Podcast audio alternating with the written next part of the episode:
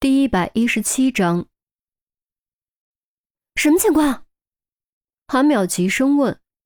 虽然还不知道是什么情况，但听许宪文的语气就知道绝对不是什么好事。果然，只听许宪文道：“发现一架无人机。”无人机。严峰和杜渊对视一眼，都不由想起了之前那架差点带着炸弹冲进病房的无人机。无人机。我怎么没看到？严峰问。这边平板会同步许宪文那边的监控画面，他的目光从未离开过屏幕，怎么会没看到呢？无人机飞得比监控探头高，是人工看到的。许宪文解释。严峰恍然，这个计划在执行的时候已经告诉了陈红和孔玉德，而为了保证计划能够顺利执行，孔玉德特别调派了一批人。便装提前潜伏在每个路口，以便随时支援。什么类型？严峰问。民用型，网购就能买到的那种。许宪文答。会不会是别的地方飞过来的？严峰又问。不排除有这种可能，毕竟现在无人机也不算是什么稀罕玩意儿。许宪文的语气极其笃定。肯定不是。无人机就跟在救护车后面，这是要炸救护车吗？杜渊低声嘀咕。看来是的。严峰虽然很不想承认这个事实，但这就是最可能的情况，而且不得不承认，想在路程中干掉目标，同时又能够在事成之后逃之夭夭，遥控无人机投放炸弹，无疑是最好的选择。这话一出。韩淼直接汗毛都炸了起来，急忙给郑月打电话。救护车。喂，老婆。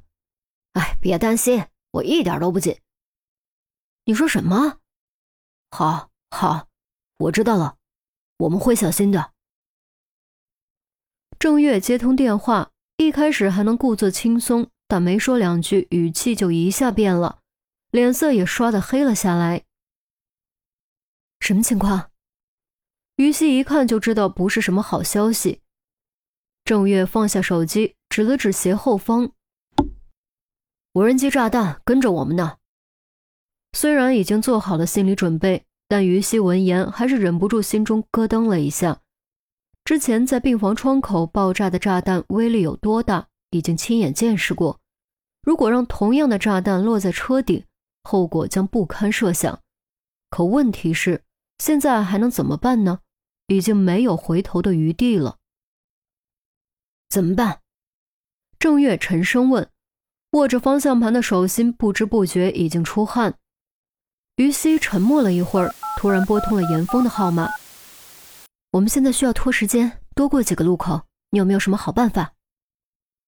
其实这已经不是他第一次面对生死之局了。但这一次不同，之前都是清清楚楚看得见的威胁，这一次看不见摸不着，甚至连距离自己多远、什么时候会发生都不知道。这种不确定所带来的紧张感，让他也感到巨大的压力，一时间想不出什么好办法。呃，严芳，这可是你想出来的计划，你可得负责到底啊！郑月提高音量。红旗 SUV，车内的气氛变得异常紧张，所有人都用期待的目光看着严峰，连于冰都不例外。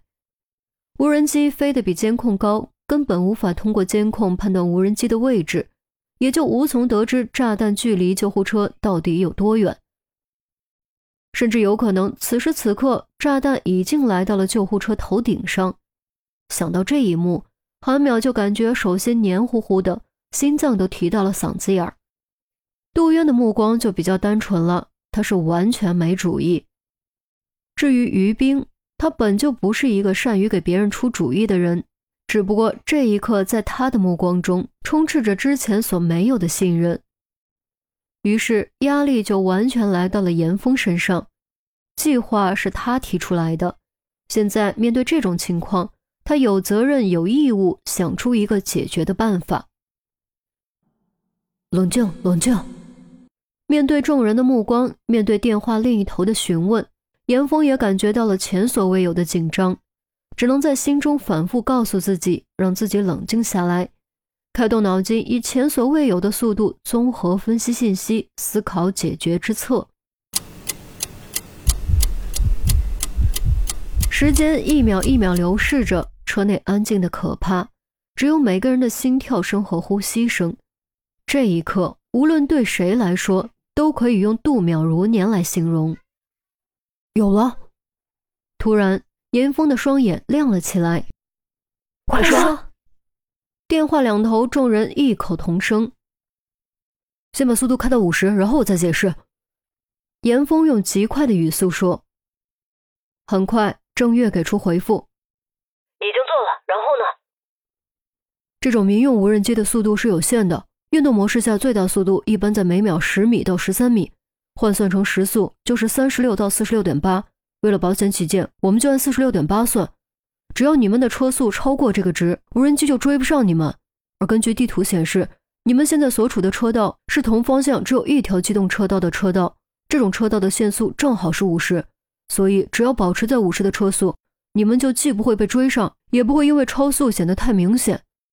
严峰给出解释。众人一听，都有种豁然开朗的感觉。要说有多神奇，这个办法其实一点都不神奇，但真的不是谁都能想得到。尤其其中两个关键数据，一个无人机的最大速度，另一个是车道的限速，多数人根本不知道。哎呀妈呀，可吓死我了！郑月明显松了口气，虽然还是不知道无人机距离自己有多远。但通过这个方法，至少知道自己有了速度优势，危机感一下就降低了许多。严峰却完全没有放松。这个方法只能解燃眉之急，你们别忘了，你们不可能一直遇到绿灯。一听这话，众人刚放回肚子的心，瞬间又提到了嗓子眼儿。严峰说的没错，不可能在每一个路口都遇到绿灯。一旦遇到红灯，减速停车就会被无人机追上来，也就是说，下一个红灯就是死神降临的时刻。一路绿灯，这概率是不是太低了点儿我还不如去买彩票呢。郑月自嘲，但谁都能从他的语气中听出无奈和紧张。谢文，你能不能控制红绿灯？严峰问。可以是可以，不过。许宪文没有说下去，意思却已经很清楚。贸然控制交通信号灯，必定会导致交通混乱，进而酿成多起交通事故。这样的后果，谁也承担不起。众人闻言都蹙起眉头，这可怎么办？正当众人愁眉不展之际，严峰旁边突然蹦出一个清清冷冷的声音：“救护车。”